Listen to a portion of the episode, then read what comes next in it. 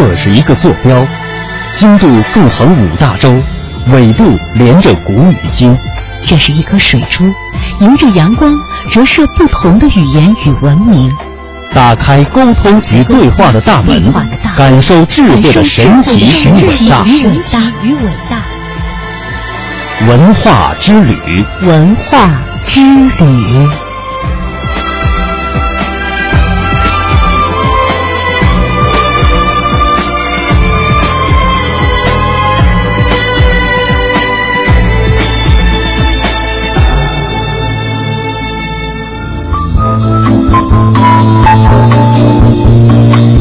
欢迎各位继续收听中央人民广播电台香港之声数码广播三十二台的文化之旅。接下来的时间，继续为各位播出系列专题节目《历史传奇》，搜索古今中外文化经典，探寻大千世界奇闻渊源。这里有你所不知的文化背景，这里有你想感知的奇葩文化。奇葩文化之旅，文化文化故事会。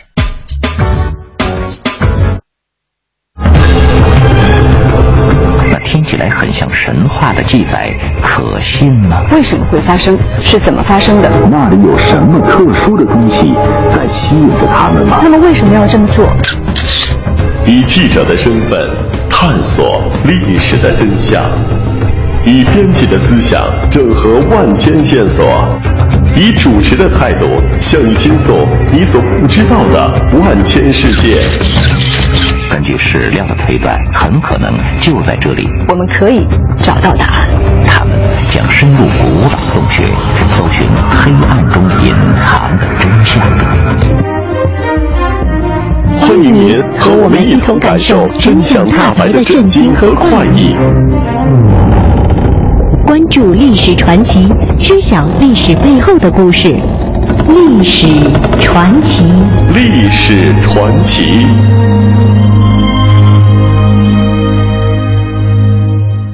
收音机前的听众朋友，大家好，欢迎您打开今天的历史传奇。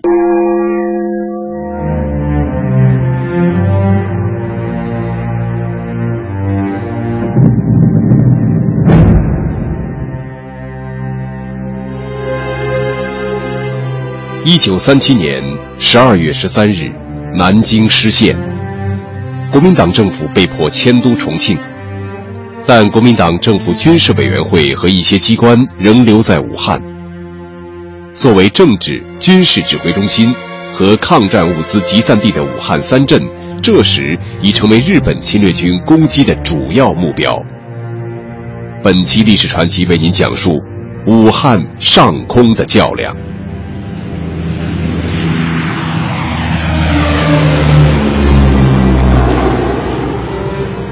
侵华日军占领南京之后得意忘形，更加肆无忌惮，拟制了一个进一步溯江西、进攻占武汉三镇的作战计划。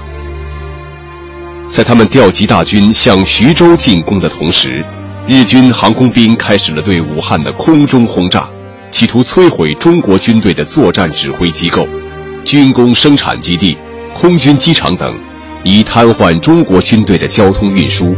为日军地面部队大举进攻武汉创造条件。一九三八年二月十八日，武汉地区晴空万里，宽阔的长江上空空气清冷，江面上风平浪静，舟楫稀疏。地处中原地区的武汉市，虽然离当时的抗日前线还有几百公里，但这年的春节，当地老百姓根本没有心思过。日本侵略军的飞机不时地靠近武汉进行侦察骚扰，空袭警报声不绝于耳。战争的阴云笼罩着整个武汉三镇，武汉军民也在加紧进行抗击日本侵略者的准备。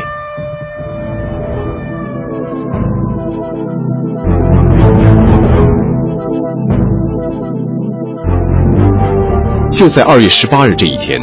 日军开始了对武汉的大规模空中袭击。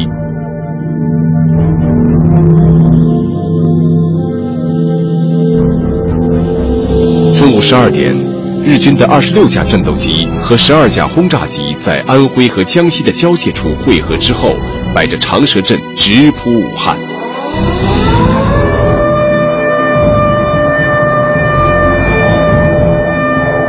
日军用于这次空袭的轰炸机和战斗机都是刚刚装备部队不久的新式飞机，其中九六式战斗机在一九三六年才开始投产。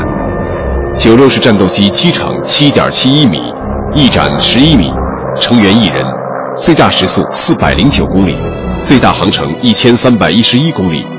机上装有两挺口径为七点七毫米的机枪，并可携带两枚小型炸弹。敌机来袭的消息迅速传到设在汉口机场的中国空军第四大队指挥所，大队长李桂丹急令第四大队所属的第二十一、二十二和二十三三个中队立即全部起飞迎战日机。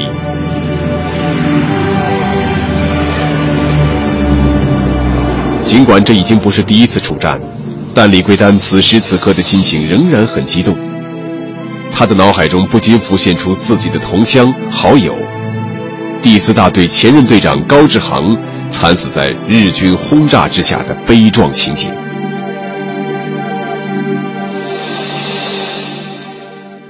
第四大队组建于一九三六年十月十五日，一开始驻扎在河南周家口机场。一九三七年八月十四日，在大队长高志航的率领下，开赴华东抗日前线。同一天。第四大队在杭州首次与日机交战，就取得六比零的战绩。此后，第四大队越战越勇，又连续击落几十架日机。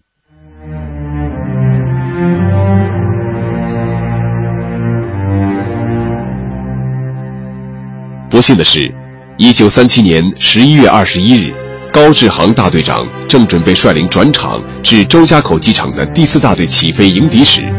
一群日军攻击机突然飞临机场上空，罪恶的弹片射进高志航的身躯，鲜血染红了座舱。高志航英勇献身，牺牲时他的双手还紧紧握着飞机的操纵杆。高志航牺牲后，李桂丹接任第四大队大队长的职务，他把第四大队改名为志航大队，立志要为死去的同乡战友报仇。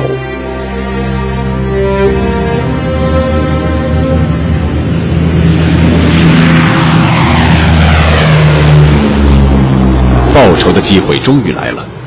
一九三八年二月十八日中午十二点四十五分，第二十一中队的十架驱逐机首先从汉口机场起飞。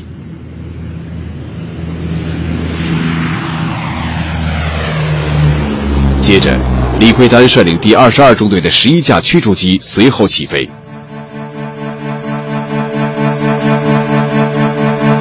与此同时，第二十三中队的八架驱逐机也从湖北孝感机场起飞。日军战机来得太快，第四大队刚刚在汉口上空集结，尚未完成编队，大批日机已经逼近武汉的东南上空。李大队长当机立断，指挥战机立即投入战斗。第二十二、第二十三中队担任主攻，第二十一中队负责掩护。顷刻之间，一场激烈的空战打响了。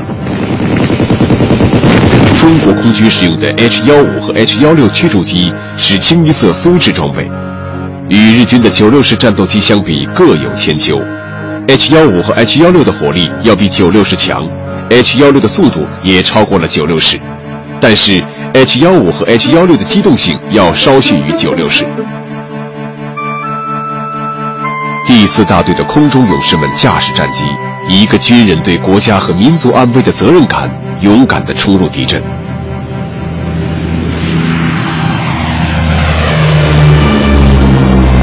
第二十一中队的董明德、杨湖帆、柳哲生、刘宗武组成的四机编队，首先咬住一架日本九六式战斗机。四个人架机互相掩护，协同作战，一阵穷追猛打将其击落。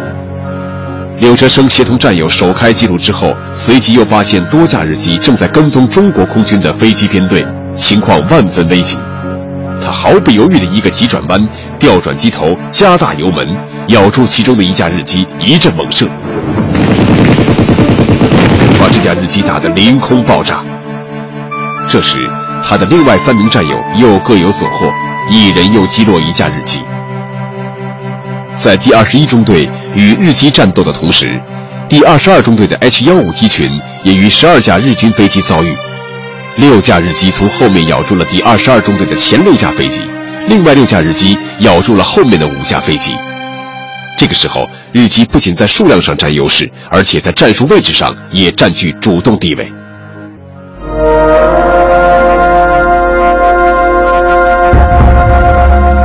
欢迎您来故宫博物院参观。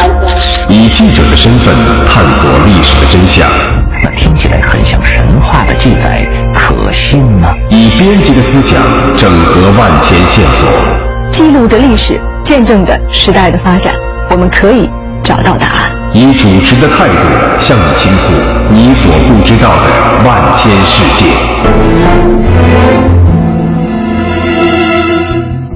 欢迎您和我们一同感受真相大白的震惊和快意。关注历史传奇，知晓历史背后的故事。历史传奇，历史传奇。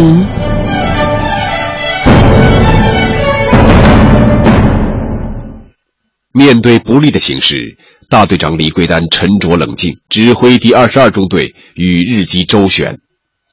他们凭借 H 幺五的火力优势，与日机展开空中格斗。一两个回合之后，就形成了单机混战的态势。中队长刘志汉首先击落一架日机，其他飞行员也英勇作战，或智取，或强攻，相继击落日机四架。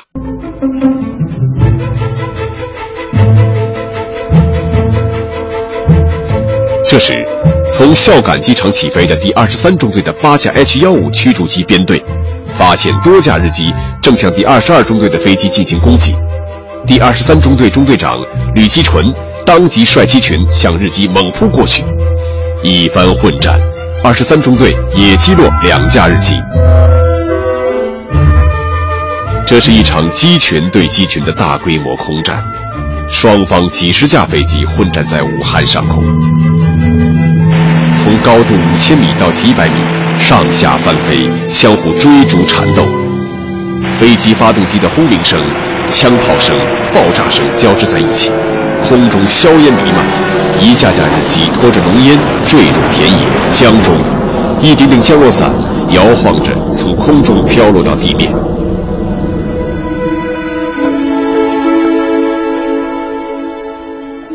整个空战历时十二分钟。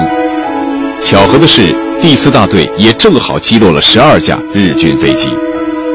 然而，这一胜利来之不易，第四大队也付出了血的代价。大队长李桂丹在掩护战友攻击日机时，不幸被一架从后面偷偷摸过来的日机击中，当场阵亡。中队长吕基纯、飞行员巴清正、王怡。李鹏祥四人也血洒长空，献出了自己的宝贵生命。飞行员张光明的飞机被日机击中二十九处，自己身负重伤，但仍以顽强的毅力驾机返回机场。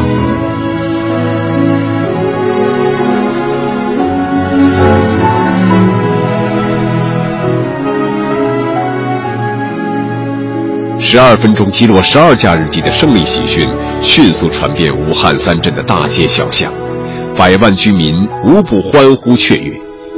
二月二十一日，武汉各界民众万余人举行集会游行，庆祝空捷，追悼国殇。中共中央和驻武汉的第十八集团军代表周恩来、陈少宇、董必武、叶剑英等出席集会，并敬送挽联，上书。为五千年祖国英勇牺牲，功名不朽，有四百兆同胞艰辛奋斗，胜利可期。这情真意切的挽联，充分表达了中国共产党人对为民族献身的空军烈士的崇敬和悼念之情。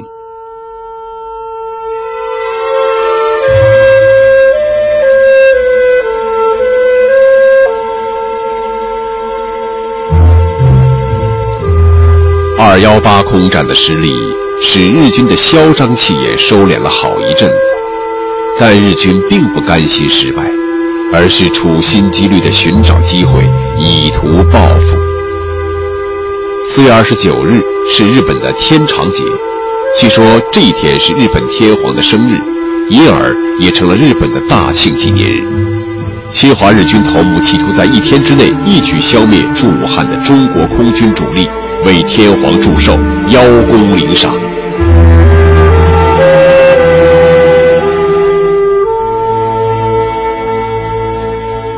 日军把作战任务交给了海军的第二航空队，由他们来完成这一侵华日军头目心中的神圣使命。然而，日军的这一意图早已被中国空军掌握。在四月二十日，一架日本双座侦察机在湖北孝感上空进行侦察时被击落，在死去的日军飞行员身上搜到一个笔记本，上面披露了这一重要情报。中国空军立即做好迎战准备。但日军并不知晓这些情况。四月二十九日下午两点三十分，日本海军第二航空队按预定计划出动三十六架重型轰炸机，在十二架战斗机的掩护下，杀气腾腾地直奔武汉。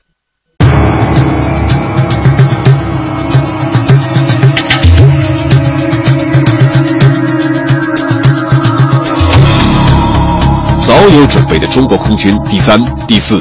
第五大队的十九架 H 幺五驱逐机和原苏联志愿航空队的四十五架战斗机，此刻已占据有利高度，等待日机进入不好的口袋。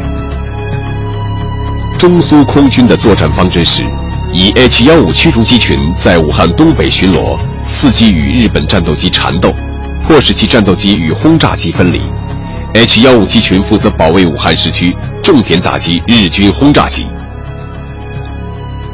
日军机群刚一进入武汉上空，中国空军第四大队首先迎了上去。此时敌我飞机数量之比是四比一，第四大队的空中勇士们不畏强敌，奋勇突入敌军的编队之中，与敌展开空中的肉搏战。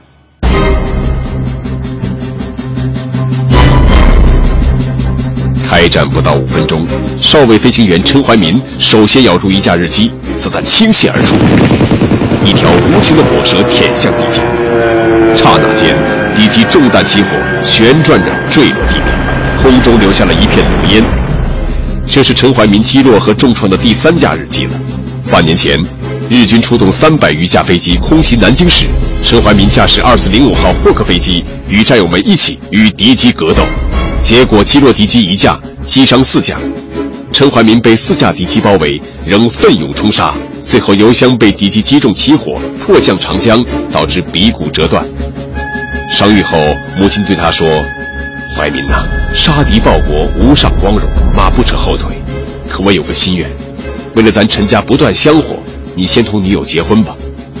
我正在作战，如果结了婚，会增加心理负担。这件事情以后再说吧。”他违背了母亲的心愿，驾机重返蓝天。二月十八日，日机偷袭武汉，陈怀民随队长吕基纯由孝感飞武汉应战，座机被敌击中，迫不得已弃机跳伞，腿部负伤。四月十日，他驾机去台儿庄低空侦察，返航途中与日机遭遇，他孤军奋战，以座机撞毁一架日机，自己又一次跳伞成功。几次死里逃生，不仅没有使陈怀民胆怯，反而更锻炼了他那倔强的性格。首开纪录之后，陈怀民一波机头又盯住了另一架敌机。然而，他那出色的战斗动作引起了敌人的注意，五架日机发疯似的扑了上来，猛烈地向陈怀民射击。陈怀民的战机多处中弹，已难以操纵。在这千钧一发之际，他本可再次跳伞求生。但他看到敌机成凶一时，不禁怒火中烧，毅然放弃了求生的机会，开足马力向附近的一架敌机机背高速撞去。只听“轰”的一声巨响，两条火龙翻滚着落向地面。陈怀民的英雄壮举使日军飞行员为之丧胆，使地面上观战的中国军民为之动容，使仍在空中激战的战友为之骄傲。在陈怀民英雄壮举的鼓舞下，中苏空军勇士们越战越勇。经过三十分钟的激战，一举击落日机二十一架，其中战斗机十一架，轰炸机十架，取得抗战以来空战中最辉煌的胜利。空战结束后，武汉三镇顿时沉浸在一片庆祝的热浪之中，人们纷纷涌向王家墩机场，热情慰问凯旋的飞行员。四月三十，爱国将领冯玉祥将军为陈怀民的壮举感动，赋诗一首，以纪念四二九空战，缅怀英烈。诗中写道：“舍身成仁同归尽，壮烈牺牲鬼神泣。”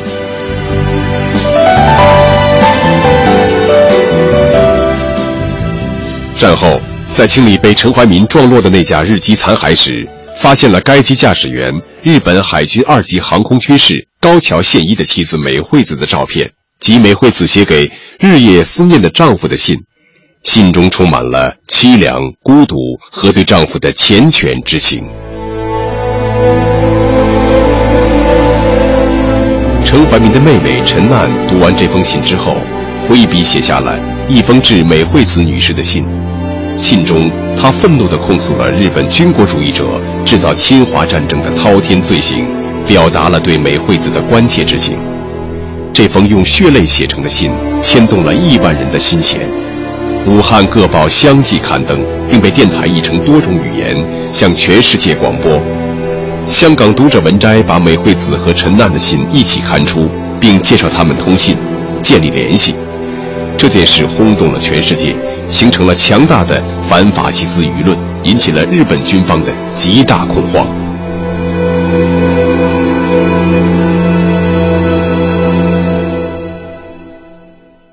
四二九空战中，日军遭到重创，在之后的一个月内再没敢进犯武汉，直到五月三十一日才又恢复了对武汉的空袭。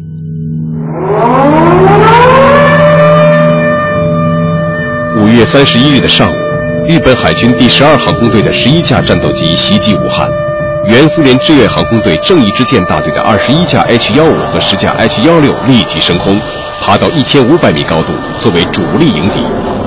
与此同时，中国空军第三大队的四架 H 幺五、第四大队的八架 H 幺五和六架 H 幺六也爬上了两千四百米的高空，构成了立体纵深的空战态势。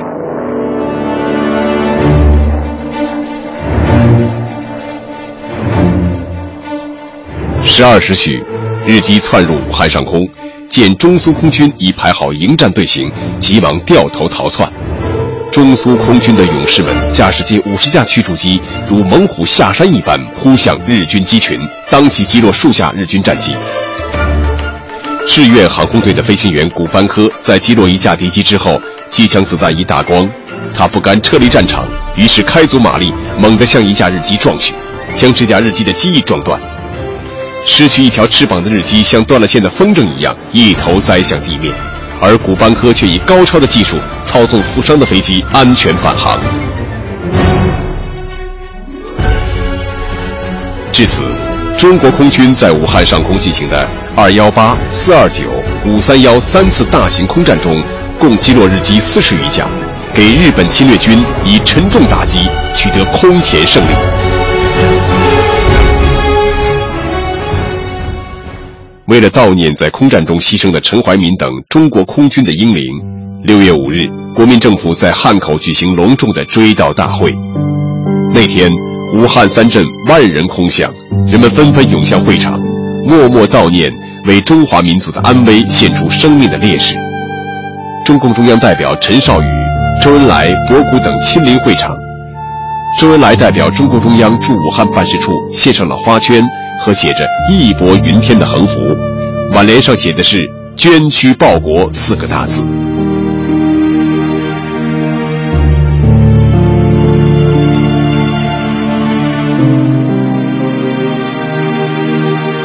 今天的历史传奇就为您讲述到这里，感谢您的收听。